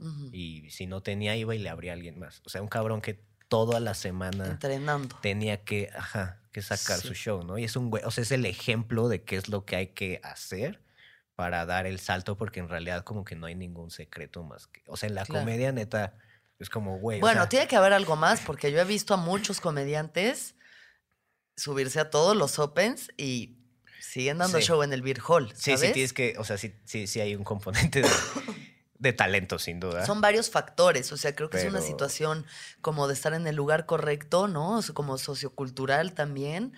em, O sea, sí creo el que contenido, ¿sabes? O sea, creo que hay varias cosas porque, por ejemplo, el material que hacen Sofía o eh, Alex o así es más popular, por así, por ponerlo en un género, sería un género más pop, ¿no? Más amigable como para toda la gente, ¿no? Es eh, bastante blanco, bastante vainilla, ¿no? Como que muy...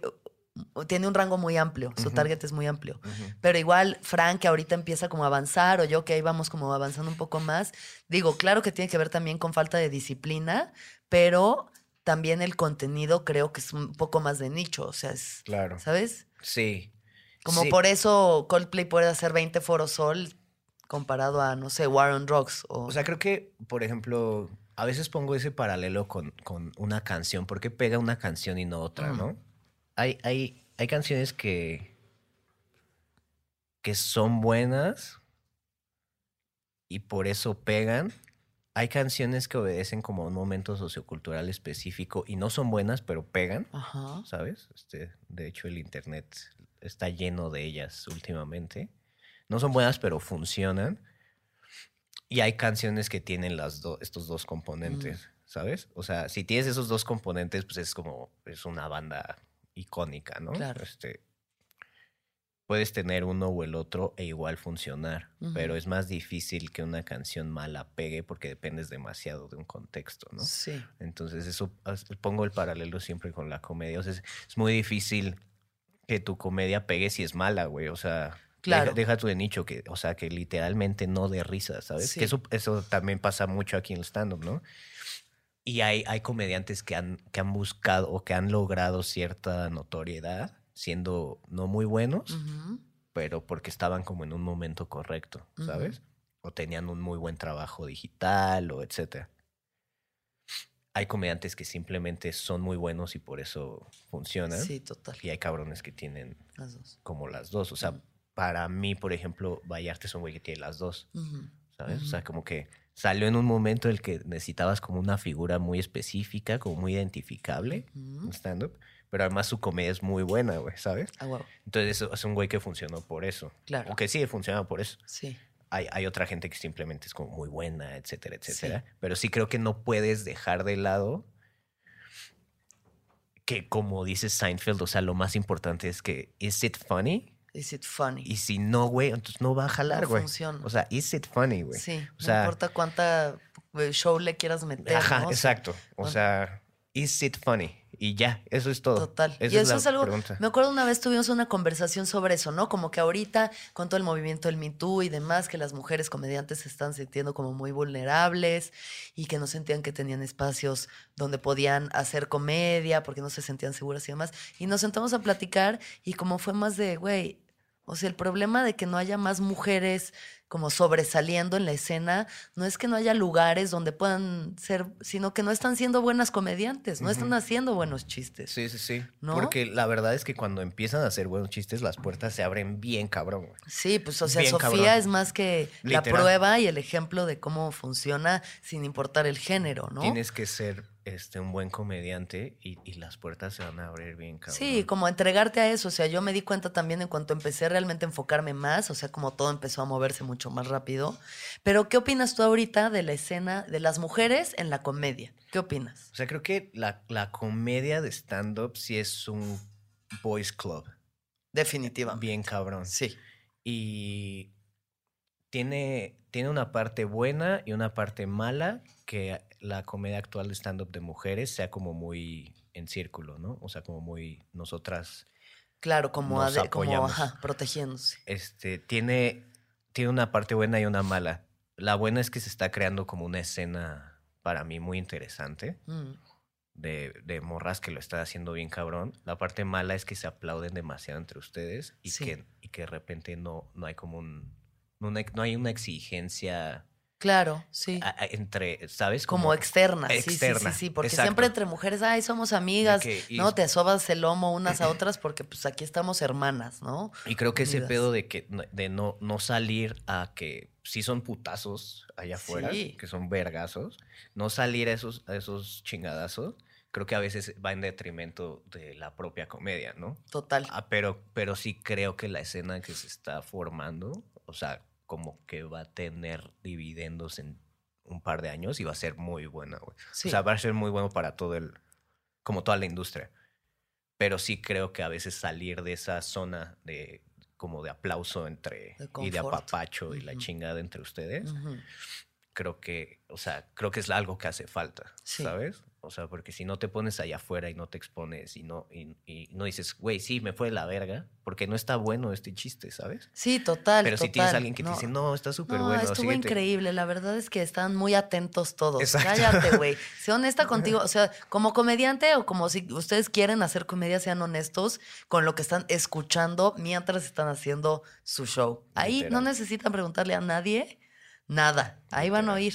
Literal. Si jala, no jala. Y entonces creo que es- tiene esas dos partes, pero, o sea, me parece como algo bien cabrón. que Sí, creo que los hombres al vivir como en un mundo de competencia sana, generalmente, ¿no? Socioculturalmente se les ha permitido vivir en este mundo donde se apoyan y aunque tengan como sus piques, pues ahí están en una hermandad, ¿no? Claro. Y están acostumbrados a vivir en este mundo de estarle chingando y pues, güey, no estuvo chido, no estuvo chido y no te vas a ir a llorar, Y bueno, ¿no? va, O, pues va. vámonos a Y nosotras en esta como pues programación de vulnerable y ay no, y es que los hombres y como que no solamente eso, que nos ha dado más miedo salir al mundo de la comedia, como a rifar y ponernos al tú por tú con los güeyes, también creo que, por lo menos como yo lo he notado, nos hemos limitado como a un cierto espectro de temas que tratar.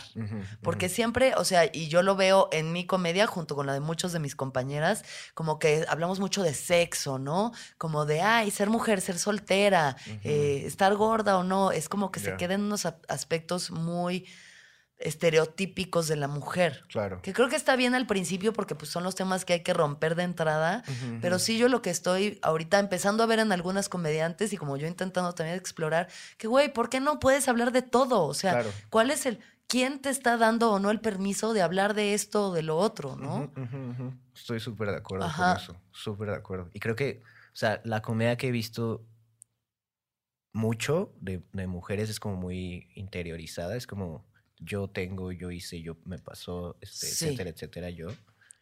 Y los vatos son como, este, mi abuela hablaba así y este, eh, esto que está pasando allá afuera. Y a veces es como más externo, como Sí. más como que señalan. No digo que no haya güeyes que hablen de sí mismos y así, claro, pero pero, menos, sí. este, sí, o sea, siento que las observaciones son como, o sea, Hacia el, el sí. primer ejemplo que me llega es de las fiestas ñeras de Richie. Ya, Ese beat que además es, es una belleza. buenísimo. Este, es hacia afuera todo, Sí, ¿sabes? Y después él se pone en como en ese papel y es como, ah, como él experimenta una fiestañera, ¿no? Ajá. Pero en realidad es hacia afuera. Sí, Y, y- y siento que mucha de la comedia que escucho de morras es como muy hacia adentro, ¿no? Claro. O sea, como yo tuve esto y me pasó esto, es como que... muy vivencial. Muy, sí, ajá, muy exacto. vivencial. Muy hacia adentro y como que a veces no se ve estas pendejadas, ¿no? Que en realidad es como la, la observación de cualquier mamada. Pero también creo que a los vatos les falta mucho interiorizar la comedia, ¿no? Lo estaba hablando justo ayer con Daniel Sosa.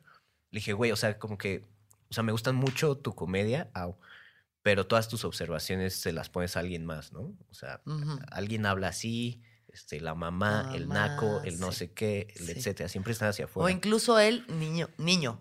Él, como que, ajá. es mucho él desde la perspectiva de su niñez. Literal. Y dije, y de repente, ¿cuál es como tu perspectiva ahorita de, de cierto tema, ¿no? O, o cuál es tu punto de vista en esto. O sea, creo que de repente sí hay que interiorizar los puntos de vista Ajá. porque a veces están muy afuera. Y Sí. eso es algo que sí pasa en la comedia de las morras, pero que falta de repente el, el- Creo ese que de hace afuera, falta ¿no? como mezclar Literal. más, ¿no? Los hemisferios, Literal. femenino y masculino, para que se complemente más chido la comedia de todos. 100% de acuerdo. ¿Para 100% dónde de crees que, que vamos o a dónde te gustaría que fuéramos en este gremio? A mí me gustaría que, que, que no se mueran arriba del escenario, o sea, que podamos ver una industria en la que los comediantes ah, actúan, escriben, producen, dirigen, cantan, este, ¿sabes? O sea, me gustaría como empezar a ver como estos talentos que sí tienen Sí. todos ustedes, la neta, o sea, es como, como abrir un poco más el espectro. Creo que sí, o sea, es, es un buen paso que sí, o sea, casi todo el mundo tiene que empezar en el escenario, ¿sabes? Sí. y no te haces buen comediante si no estuviste arriba de un escenario. Ujú. Esa es la, la realidad. Eh, pero sí creo que, que yo lo veo, o me gustaría empujarlo hacia más eh, como creadores de otro tipo de cosas, ¿sabes? O sea, por ejemplo, no sé, haces una serie que tú escribes Sí. y, y actúas en ella, ¿no? O diriges un proyecto de tal, o etcétera. Me gustaría como abrir el, el espectro, como el entretenimiento de lo que puede hacer un comediante, ¿sabes? Claro. Y no morirte en el escenario, porque creo que eso es como muy... Es como lo muy esperado en la, en la cultura del entretenimiento mexicano, ¿no? O sea, que haces una cosa y a la verga, ¿sabes? Eso o sea, es. haces un personaje y te mueres con ese Sí, personaje. Haces, sí. Y es como... La no, güereja y sigue también. Bueno, ¿qué más iba a ser la güereja? Oye, pero pero esa, o sea, esa banda que llevan como... sí, sí, sí, de que puta, Kiko. ajá. Kiko lleva toda la vida siendo Kiko. siendo Kiko, güey. Sí. Y, o sea, y funcionó en su momento y qué chingón. Pero yo sí creo que el comediante stand-up tiene un, un espectro más grande en el entretenimiento, ¿no? Y es hacia donde lo quiero apuntar con los comediantes. Sí, total. sí. Y personalmente, Alex, eh, o sea, ¿tú generalmente todo lo que creas es comedia o de pronto te gusta hacer otras cosas? No, sí me, sí me gusta, o sea, al menos escribir, ahora que estoy como escribiendo un par de películas, Ajá. me gusta más hacia el drama. Ajá. pero sí, o sea, como que lo, lo más natural que me sale es, es la comedia, pero sí creo que como que hay, hay, un, hay un atractivo muy cabrón en escribir tragedia. Y sí, justo la película que estoy escribiendo ahorita es como un, es como un drama, un dramón, este, inspirado en una historia de una morra que se escapó de un, de un lugar de trata. Ajá. O sea, que, en el que estuvo, o sea, estuvo como en un putero como cinco años Ajá. Y se escapó de ahí. Tenían un calabozo y, o sea, contó, contó su Sí, historia, sí, la sí, sí, en el periódico y dije. ¿qué pedo? Y entonces estoy haciendo como un poco una versión Ok. de eso, Ajá. de esa historia, que me parece como muy dura, pero con un arco de venganza. A huevo. Sí. Sí. Ajá. Chingón. Este, como para allá va. Y mm, en el momento en el que lo que solía ser una diversión, como nos está pasando un poco a todos, ¿no? Algo que hacíamos solo porque, ay, qué padre, ay, qué chistoso, qué novedoso, wow, me están poniendo atención, esto funciona, me están validando. el momento en el que eso se vuelve una responsabilidad, no solo tuya, sino una responsabilidad sobre muchas personas, porque pues somos ya varios adentro de Casa Comedy. ¿Todavía encuentras como el disfrute en eso? O sea, se ha- no se ha vuelto lo que platicamos un día, de pronto ya todo es hablar de trabajo. Mm, sí, sí, sí. O sea, a veces sí siento como que el videojuego ya se acabó Ajá. porque todo el día estoy bajo el mismo este, círculo, ¿no? Y salgo y los shows a los que voy pues, son de comedia y etcétera. Pero encuentro, sí encuentro una satisfacción bien cabrona. Como que no, no, no, no veo el día en el que no pueda hablar de comedia, Sí. ¿sabes? O que me aburra ese tema o que no esté interesado en, ¿sabes? O sea, porque además llego a mi casa y me pongo a ver también este, comedia, ¿sabes? O sea, Sí. es como todo el puto día es lo que hago. Y J Balvin, o sea, es como Comedia que, y J Balvin. como que eso es lo junto que esas hay. dos cosas. ahorita. Ajá. ¿Qué has encontrado en J Balvin? ¿Qué has encontrado tú en J Balvin que te tiene en este momento obsesionado? Ahorita sí estoy, o sea, pero extasiado. Loco. O sea, extasiado. Es que lo fue a ver a Medellín Lo y fui a está ver así a Medellín, loco. Pero mal, o sea, de que, o sea, está en repeat ahorita blanco. Oasis. En mi, Ah, blanco. en- sí. en mi- todo el día, todo el día. Este, ¿Qué crees que tiene J Balvin que lo haga tan especial y tan exitoso? o sea, a mí lo primero que me gustó de ese güey fue que había una rola de reggaetón cuando yo no estaba como muy en el reggaetón, que tenía como un valor armónico muy chido para mí, que se llama Ok. Malvada. Ok. de ese güey. A mí como que esa rola este, me abrió hacia ese pedo Mm, y entonces ya lo empecé a fanear. Fui a un concierto de él aquí y me mamó como su banda, este, cómo suena, etcétera. Y vi que iba a estar en Medellín cerrando y dije, ni madres, tengo que comprar. Lo compré y se me olvidó porque lo- los compré como en, no sé cuándo, güey, cuando Sí. salieron. sí. No me acuerdo cuándo fue. Y se me olvidó y una semana antes me llegaron. Así de que Los me llegaron a la casa y yo, mierda. Te vas a Medellín. Puta madre. marica. Entonces, ajá, le hablé a mi hermano que es sobrecargo y me sacó un vuelo. Y dije, vámonos. Y o sea, pero ya, ya, una locura. O sea, no me arrepiento de nada. O sea, dio un show en un estadio. Ajá. Eran como unas, la neta, no sé, 50 mil personas. Ajá. Cantó cuatro horas y media por ahí. Impresionante. Una Ni locura. Juan Gabriel. Sí, no, no. O sea, yo nunca había estado en un show así. Una locura. Yo ya en éxtasis, como en trance, Sí, ¿sabes? O sea, sí.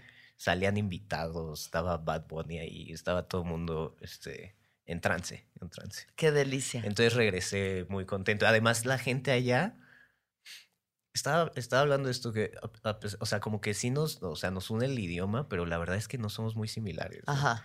No somos nada similares. O sea, culturalmente sí es, o sea, dis- disfrutan de los conciertos de otra forma. Y allá el reggaetón es, ¿Se entregan más? sí. Allá se entregan más. Y aparte sí es, sí es, Es como... que el, sí, el reggaetón es como ya una cosa apropiada culturalmente Bien por ellos, muy cabrón. Aquí sí. puedes decir como de que, güey, vamos a un bar de reggaetón. Allá todos los bares Todos, son de reggaetón. sí. O sea, todo... Todos los bares son bares de reggaetón. Exacto, o sea, no hay un antro de reggaetón. Todos los antros son de reggaetón, ya sabes, o sea, sí. Y eh, experimentan sobre todo el reggaetón de otra forma, güey. O Ajá. sea, y, y la peda como... Creo que están más conectados también hacia la tierra y como hacia sus pulsiones así más, esas tribales, Sí, incluso creo- tribales. Sí, creo ese pedo. Sí, Sí, creo- creo yo también, pedo. o sea, siento como al...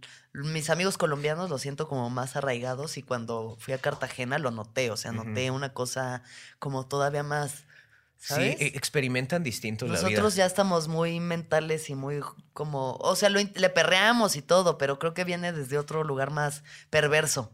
¿no? Más cochino. Y no la gente la- nada más perrear por qué rico perrear. La gente de aquí la ciudad sí creo que, ajá, o sea, sí experimentamos el entretenimiento en general de otra forma, ¿no? Como que tratamos de ser muy sofisticados al respecto. sí, sí, sí, sí. Como, Como si que, ya lo mm, hubiéramos visto todo. Literalmente. Ajá, Estoy por eso cuando un uno sale a dar show a provincias, ¿sí? Bien cabrón. Que entonces vamos Ahorita. por buen camino. Eh, y sobre todo en ese, o sea, ¿Una ya lo había visto, pero estoy teniendo un déjà vu bien cabrón. Como que esto ya lo había vivido. No me acuerdo de haber venido aquí. No, esto está pasando en este plano de la Matrix ahorita. Me acuerdo sobre todo eso y voltear a verte a ti. Está muy raro esto, pero bueno. Con esa manga de los Simpsons que trae me- puesta. Está muy chida tu, tu camisa. Oye, bueno, Alex, Pero, vamos ajá. a ir cerrando esto. eh, porque ya llevamos un Eh, rato sí, acá no, hablando. es que me- este, la- disfruto mucho platicar contigo. Yo también siempre, La siempre, neta. siempre. Ha sido siempre muy gozoso. Hemos hablado de muchas cosas. de muchas cosas. Hemos hablado de cosas muy vulnerables de nosotros que creo que eso en ti es raro. En mí no, yo todo, me Sí, todo el vulnero mundo bastante. ahí, todo el Pero mundo como tengo esta, como esta cosa de, de terapeuta, me gusta como sacarle a la gente sus cosas más íntimas. Sí, sí, sí. Entonces vamos a entrar a cosas más íntimas. Ok, ok. Mm, ¿Qué es a lo que más miedo le tienes? Ah, a quebrar. O sea, como a- no es ni siquiera un fallo personal, como a, o sea, quebrar literalmente a no tener varo para, o sea, actualmente, pues. ¿Como la empresa? Sí, y sé que es, ajá, sé que es como, es algo muy inmediato y que probablemente ahorita exploremos algo más interno. No, está pero bien. no real, real así de que, güey, o sea, me cagaría dejar sin chamba a gente que está trabajando ahí, ¿sabes? Sí. O sea, me cagaría ese pedo. Y es algo que sí tengo como, o sea, me da miedo, güey, me da culo. Y entonces todos los días como que trabajo para que eso no pase, ¿sabes? Sí. O sea, para que estos güeyes, este, o sea, hay, hay ahorita 11 personas trabajando en Casa Comedy, ¿no? Muy queridos todos. Más Qué los bonito. comediantes, ¿no? Que los comediantes pues tienen su vida y sus Claro, carreras. claro, así. uno sale por sus propias garras, ¿no? Pero la prosperidad financiera de otras personas es, este, y que, que, que caiga en mis manos ese pedo me da, me da culo, güey. Eso te miedo. hizo tomar todo mucho más en serio, me imagino, ¿no? Bien el momento en el que ya no eres nada más tú, sino toda la gente que depende un poco de ti. En el, que, en el momento en el que sí me di cuenta que, que mis decisiones afectan si alguien puede pagar o no la renta el siguiente mes, Sí. ¿ya sabes? Entonces, Sí. ese, ese como que ya, ajá, dejé de jugar ahí. ¿Crees que eso ha afectado las decisiones que has tomado en cuanto a la empresa o, o en ti mismo? Sí, porque siempre he sido como muy... O sea, no tengo pedos para tomar decisiones. Todo Sí. así, este, me llega un menú y es como, sí, lo que sea, güey. O sea, de que esto, ya sé que quiero, a la mierda, esto. Siempre sé como que, que quiero Ujú. y ahora he sido un poco más cuidadoso al respecto. Como, Midiendo un poco más. sí, como que ahora sí ya pongo como las variables de la decisión Ya. y cómo pueden afectar este, a futuro, ¿no? Entonces digo, güey, si, si, si, si, si nos vamos para acá, va a pasar esto, pero si nos vamos para acá, esto otro, etcétera. Sí. Entonces creo que, creo que por ahí sí se afecta, se ha afectado como ahora mi, mi proceso, pero creo que para bien, ¿sabes? Ujú. Claro. O sea, ahora ha sido como más un concienzudo. poco más concienzudo. Pues, no ajá. tan impulsivo. Exactamente. Impulsivo nada más para ir a ver a J Balvin Sí. y escribir puto en las paredes. sí, sí. Eh, he, he- he- he quitado mucho esa parte de mí porque sí como que el impulso era algo que, que me regía. ajá. Pues todas las cosas las hacía como de... De repente lo tengo a veces. En otros sentidos, yo creo que todavía sigue siendo impulsivo, Sí, ¿no? sí, sigo siendo. Pero- Sigo siendo ese güey, pero sí, o sea, lo he tratado como de... Porque sí soy, o sea, sí soy ese tipo de persona que las decisiones o pintar puto, o solo es como un así y lo hago, Ya. ¿sabes? O sea, como que no, no tengo mucho trabajo interno, Sí, solo es como, ah, claro, esto y lo hago. sí. Y a veces no es buena idea Pues sí. hay que vivir tener así, un poco más de cuidado, Sí, ¿no? Literal, literal. y sobre todo usar condón. Este, ¿Cuándo fue la última vez que lloraste? Hace súper poquito. Ah, bueno, en el concierto yo Alvin lloré. Claro. Sí. Sí. Te conmovió. Sí, me conmovió. O sea, como que empezó a decir algo y, y ya estaba como muy real. Y la gente ahí, este, al- fue al inicio del concierto y lo que dijo, este, pues no es, no es particularmente un, un intelectual, digamos, Mm, J pues, Balvin, ¿no? digo, no lo quisiera yo Pero, juzgar. pero- la forma en la que habló de su ciudad y como el, el orgullo que tenía de estar ahí, como que me conmovió, güey. Y lloré por eso. Es una pendejada. Pero, y, y le dije a Marco que iba con un amigo, y le dije, güey, ¿por qué estoy llorando, güey? Me dice, güey, yo también, no solo no No, sacó la llegó, lágrima, pero me dijo, güey, ten mis Eso es en los Illuminatis. Y te meten este- así una pinche daga en el corazón. Y bueno, antes, así Antes como. eso. Sí, como dos semanas antes. Había llorado por algo de un tema emocional con una morra. Ajá. Escogí mis palabras ahí, ¿no? Un tema emocional con Sí. una morra. Sí, sí, sí. ¿Cómo sientes tú que.? O sea, creo que eso es distinto para cada quien. En el mundo de la comedia uno ve parejas muy estables y mucha gente, pues, muy locochona. Pero creo que somos particularmente personas muy neuróticas y de por sí no es fácil convivir con otro ser humano y sus patías. Pero tú, ¿cómo sientes que ha sido para ti el amor como un neurótico? Ah, ¿Cómo lo has vivido hasta ahora? no sé, creo que. Creo que ha afectado mucho en mis relaciones el pedo de. Como el pedo impulsivo, el pedo de que, ay, pues ya la verga, ¿sabes? O sea, Ajá. como eso y no poder como sentarme a platicar las cosas y solo decir, ay, ya la verga esto, güey, Sí. ¿sabes? Ese pedo ha afectado bien cabrón. Que eso como- también es algo muy particular de nuestra generación, ¿no? Consumista y capitalista, decir, ya esto no sirve, lo tiro y me compro otra cosa. O sea, Literal. así de fácil. O sea, iPhone 11, ya va. como que he sido así con relaciones en las que yo, o sea, tres años y de repente solo un día, este, así que, güey, ya no quiero esto, sorry, güey, a la mierda. Sí, Es como, ¿qué? ¿Por? O sea, de que... Y, y sí, claro, no tienes que estar donde no quieres, pues. Claro.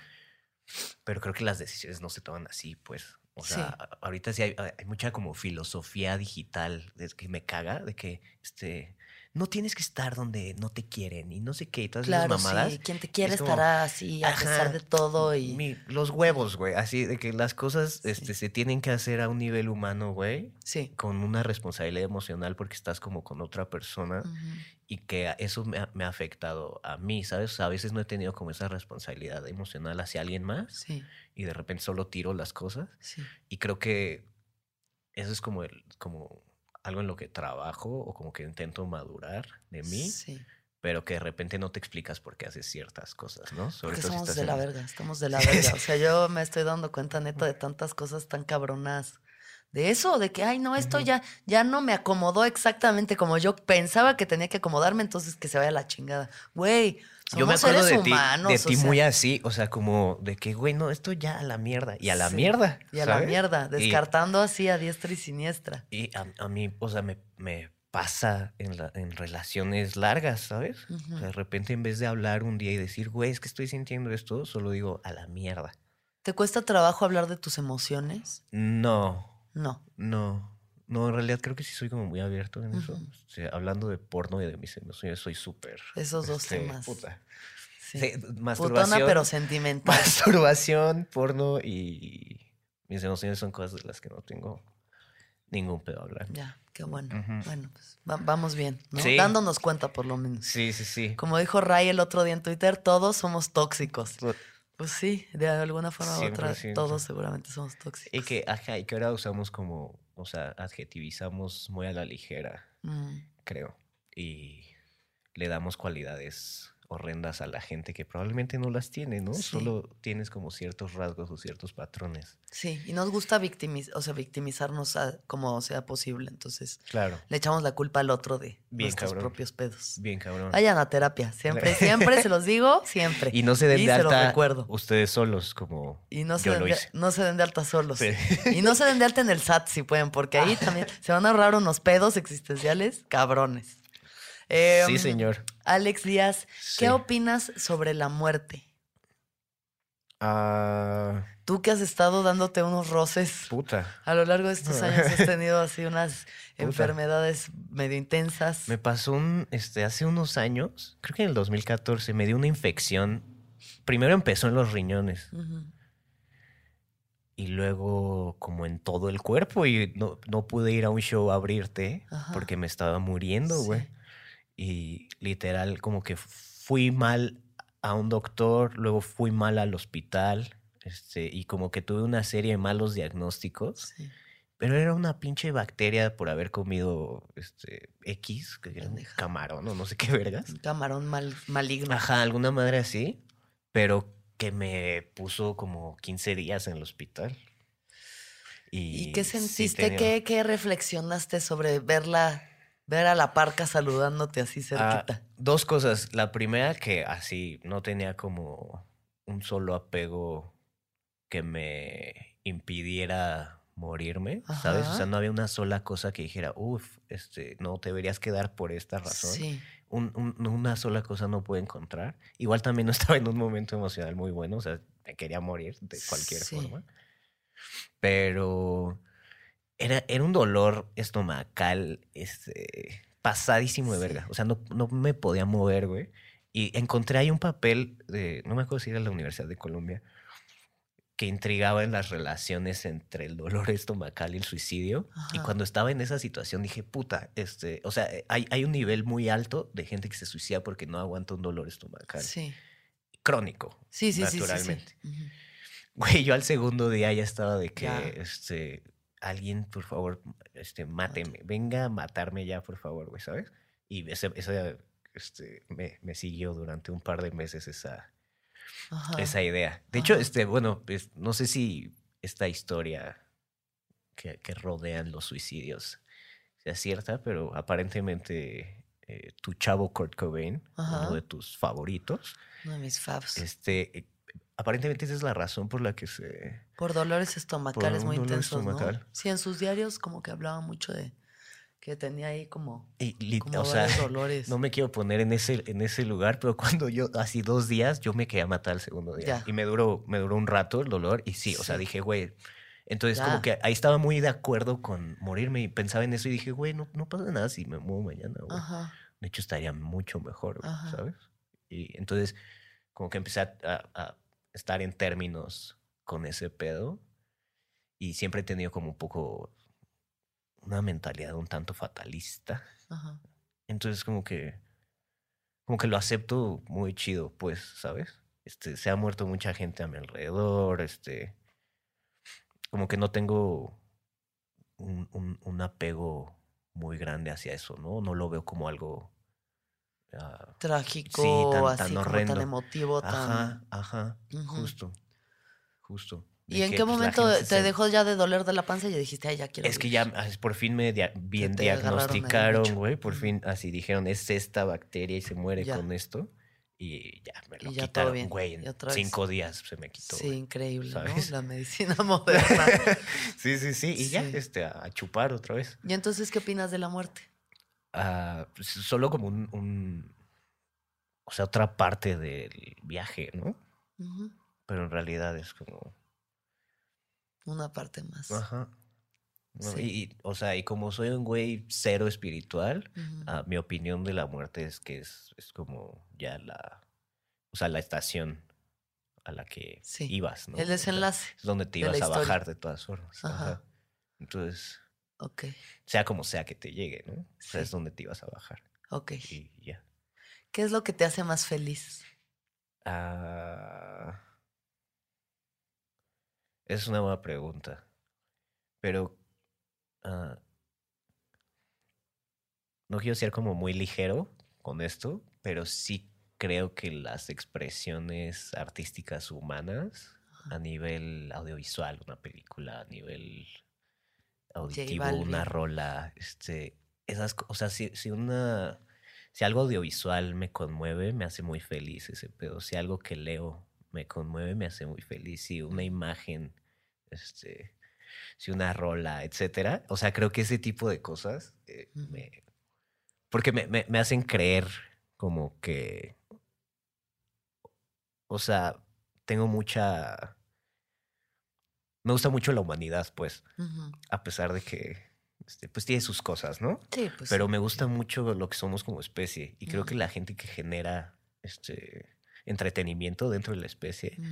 me parece como la más valiosa, ¿no? Y es, es como a mí lo que me hace un poco más que ver la película, Sí. este, que exista Paul Thomas Anderson me hace feliz, ¿ya sabes? O Ah, sea, que exista esa gente, pues. Sí. O sea, que exista Sí, un cabrón que haga una rola. creativos. Ese pedo, ajá, eso me hace como.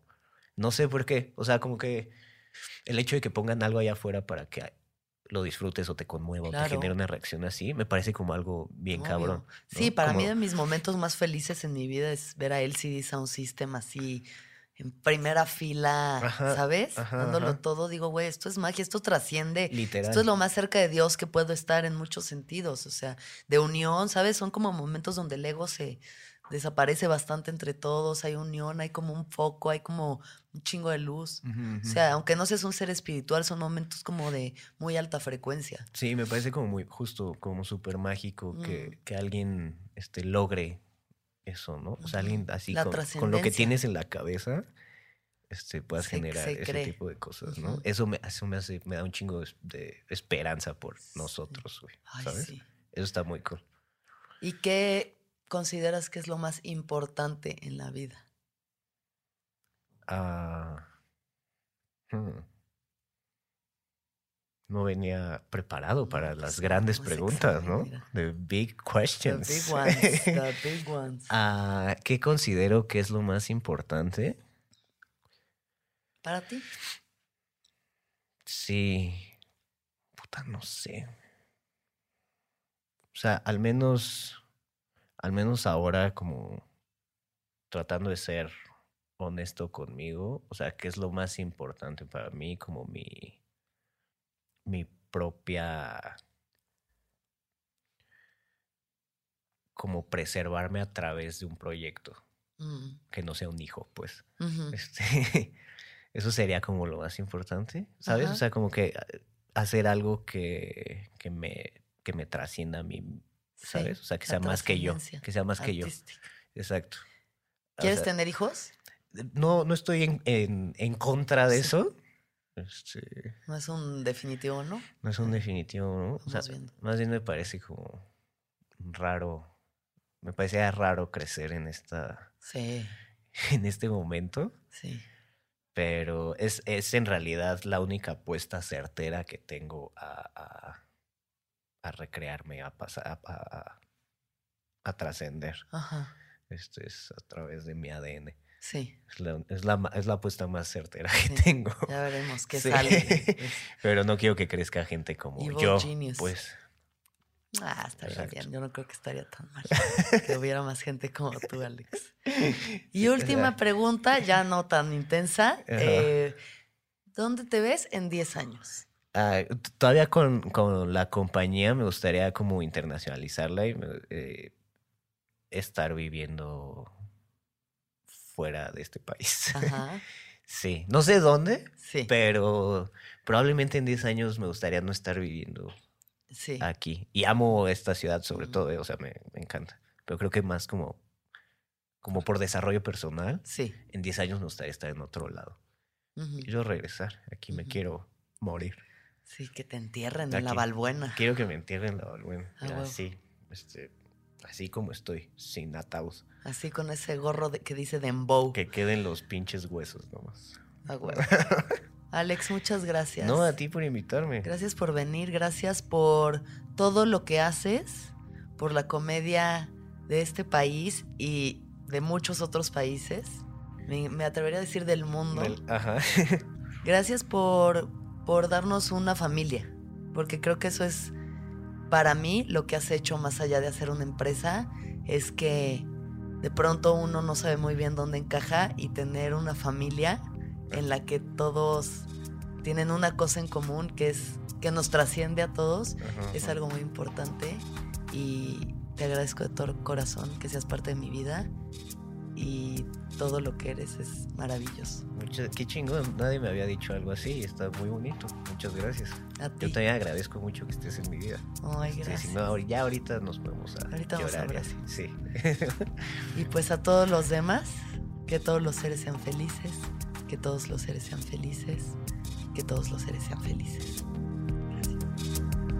El viaje, de cada quien.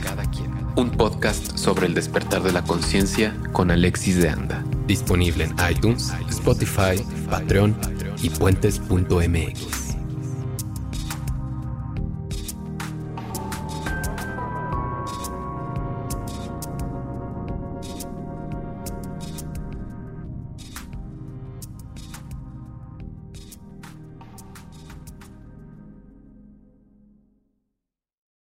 ¿Estás listo para convertir tus mejores ideas en un negocio en línea exitoso? Te presentamos Shopify. Tal vez no lo sabías, pero nuestro podcast More Than Mamis es un negocio y lo empezamos por supuesto para desahogarnos y hablar sobre la maternidad, no para convertirnos en expertas de ventas y del e-commerce. Así que sí, necesitábamos ayuda para vender nuestro merch y poner en marcha nuestra tienda. ¿Y cómo suena con Shopify? Llegó otra venta. Shopify es la plataforma de comercio que está revolucionando millones de negocios en todo el mundo. Ya seas un emprendedor desde tu casa o desde donde sea, Shopify es la única herramienta que necesitas para iniciar, administrar y hacer crecer tu negocio sin dificultades. Con Shopify puedo gestionar pedidos, envíos y pagos desde cualquier lugar, brindándote toda la información y estadísticas de tus ventas al detalle. Regístrate para un periodo de prueba con tan solo un dólar al mes en shopify.com barra sonoro, todo en minúsculas. Ve a shopify.com barra sonoro para llevar tu negocio al siguiente nivel. Shopify.com barra sonoro.